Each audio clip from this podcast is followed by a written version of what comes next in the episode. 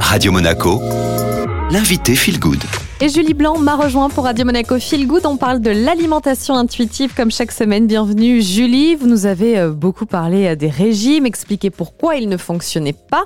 Et ma question aujourd'hui, c'est si ces régimes ne fonctionnent pas, ils sont toujours d'actualité, ça c'est sûr. Alors Comment font-ils pour continuer d'exister? Est-ce qu'ils ont des outils à leur disposition? Pour moi, il y a deux leviers principaux, c'est euh, la culpabilité et la restriction. Donc en fait, chaque régime va euh, être empreint de cette restriction, donc euh, de la classification des aliments, des règles alimentaires, et cette restriction va mener à la frustration. On va nécessairement craquer et on va arriver donc à cette culpabilité de craquer, de, de ne pas avoir réussi à suivre les règles.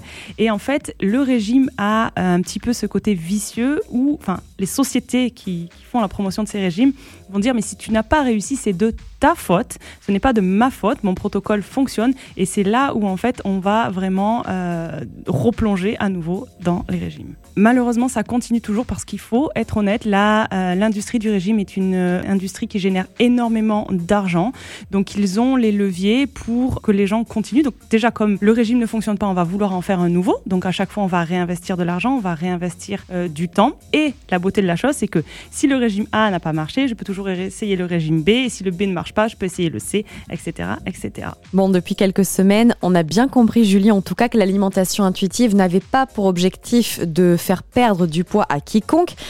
Mais il y a des gens qui en ont envie, voire besoin. Est-ce que dans ces cas-là, ils peuvent quand même faire appel à la nutrition intuitive?